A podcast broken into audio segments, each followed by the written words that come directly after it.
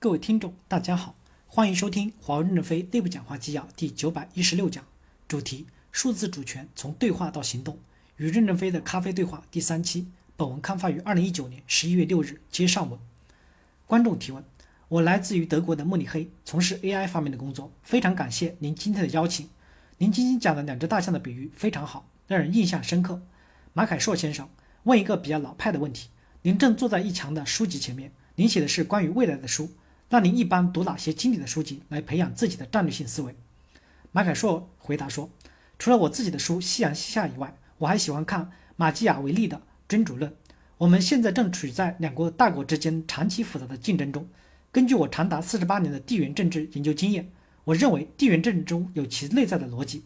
根据这个逻辑，有时候你能够预测未来，因为很多事情的发生都是有一定的逻辑。有一点很关键，我们要知道，地缘政治很早之前就存在了。”深入洞察地缘政治的人，非马基雅维利莫属。很多的西方领导人否认自己看过《君主论》，但是如果你去他们的房间，你会发现他们的枕头下面都藏着这本书。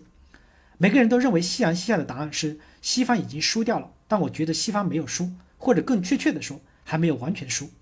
我们目前处于人类历史的新阶段，这让人很惊叹。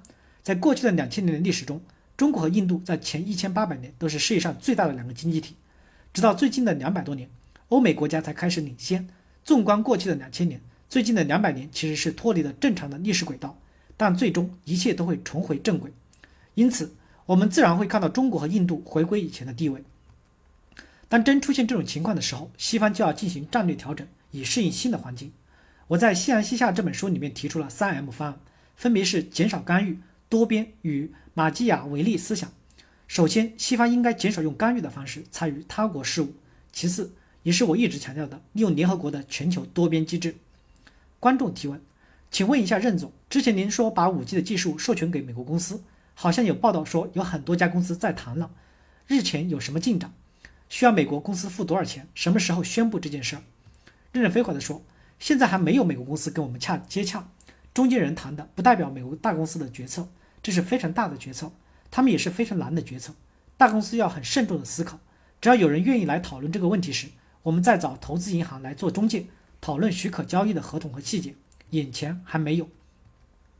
观众提问：任总，在不久前的采访中，您曾谈到一票否决权，说从来没有使用过。根据过往的情况和华为现在的状况，什么情况下您会对团队说不？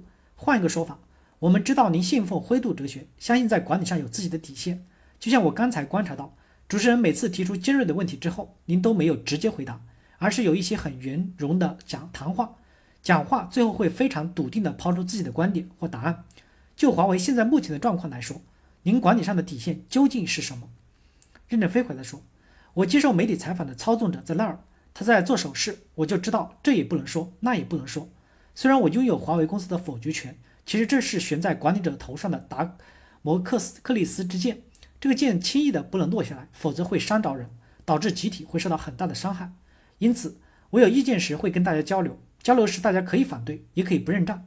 新生社区骂我的帖子很多，南军司令写了一个帖子发给我，任正非十宗罪。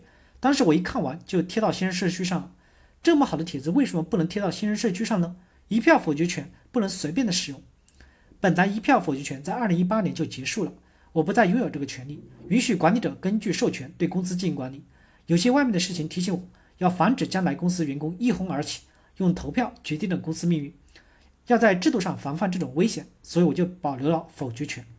这个否决权允许有继承权，不是我家人继承，而是从将来的退出来的董事会、监事会高级管理层的成员中，通过选主选出七人共同履行否决权，而且他们有任期限制，不能任期很长，因为这些人届时年龄已经很大了，不能让他们在精神状态不好的时候还有否决权。